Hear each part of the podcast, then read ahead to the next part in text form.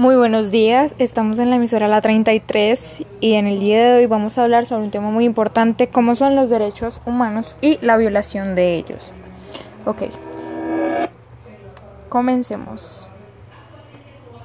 Los derechos humanos son el punto de partida para que las sociedades de los distintos países puedan convivir aceptando con sus diferencias, reconociendo también sus derechos, sus deberes como ciudadanos.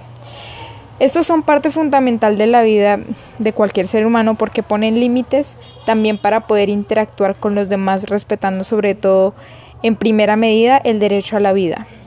Entonces es fundamental preservarlos, reconocerlos, promoverlos, porque de esta manera también vamos a poder seguir avanzando, evolucionando como sociedad, tanto como país a nivel mundial. Por eso se dicen unos derechos universales, no importa de qué país vengas, qué raza tenga, sino de lo que se está reconociendo en el ser humano y la identidad de cada uno, de tener la forma de ser diferente y único. Son fundamentales también para poder garantizar que todas las personas con las complejidades que hay en el mundo, por las diferencias, por los gustos, por las creencias, pues puedan convivir de una manera armónica.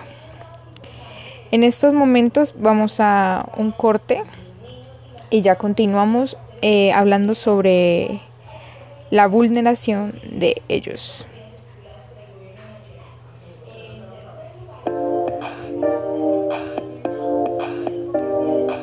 Soy Carlos Marsal, diseñador gráfico y artista visual.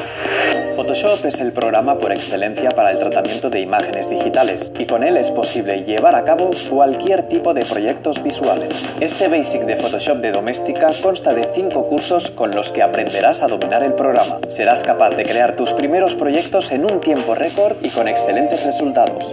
Aprende Photoshop como nunca antes y saca partido de sus infinitas posibilidades creativas. Te sorprenderás al ver de lo que eres capaz. Bueno, esto fue un anuncio. Entonces, seguimos.